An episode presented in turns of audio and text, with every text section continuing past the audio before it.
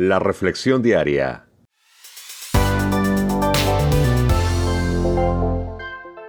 Juan Guillén. La vida de Daniel, fe y liderazgo en acción. Daniel, capítulo 11, versos del 21 al 45. Y bueno, ya estamos dándole la vuelta a la página. Estamos a punto de terminar este libro profético, fascinante, que se llama el libro de Daniel.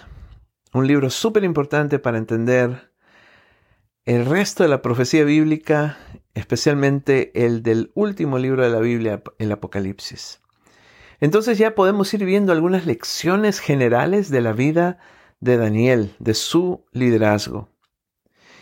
lo primero que he notado eh, es que ah, los líderes deben primero poseer buenas cualidades, ser trabajadores, ser personas verdaderas, ser personas puntuales, antes de desarrollar destrezas. Una vez que tenemos los valores claros, desarrollar destrezas va a ser como una brisa. Va a ser algo que es lo que ocurre después de tener los valores claros en la vida. Así que trabajemos en nuestros valores. Segundo, el compromiso de Daniel. Nos demuestra que el compromiso precede todo, viene antes que todo. Y cuando un líder es comprometido, los recursos siguen a la determinación de ese líder. Los líderes a menudo deben de estar solos para con Dios, para con su Creador, para que haya esta relación cercana en la que ah, buscamos a Dios pidiéndole entender su voluntad para nuestra vida. En otras palabras, los líderes comenzamos solos con Dios, no con un grupo de personas, tratando de entender cuál es, cuál es nuestra meta de vida.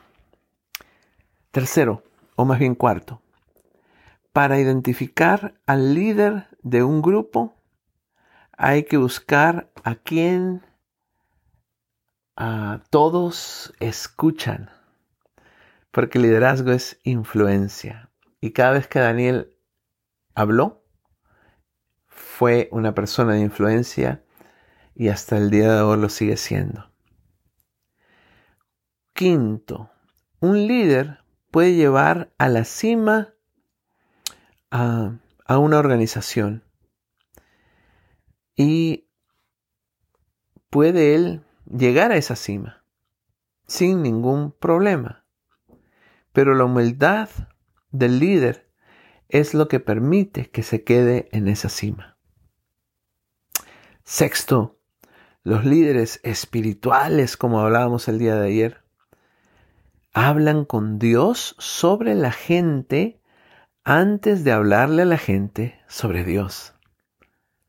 Y séptimo, los líderes piadosos que buscan hacer la voluntad de Dios no buscan su propia fama, sino hacer famoso al que merece toda la gloria y la honra de vida. ¿Qué te parece que oramos? Señor, en esta hora te damos muchas gracias por las lecciones de liderazgo que vemos en la vida de Daniel. Señor, gracias por las buenas cualidades que preceden las destrezas, porque detrás de un líder comprometido está la respuesta tuya y los recursos fluyen gracias a la determinación de un líder.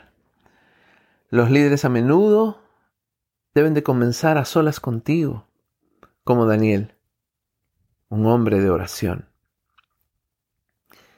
Rápidamente se puede identificar a un líder porque todos escuchan su voz. Otra característica de un líder no solo es que llega a la cima con un grupo de personas, sino que para mantenerse en la cima, oh Dios, es necesario ser humildes.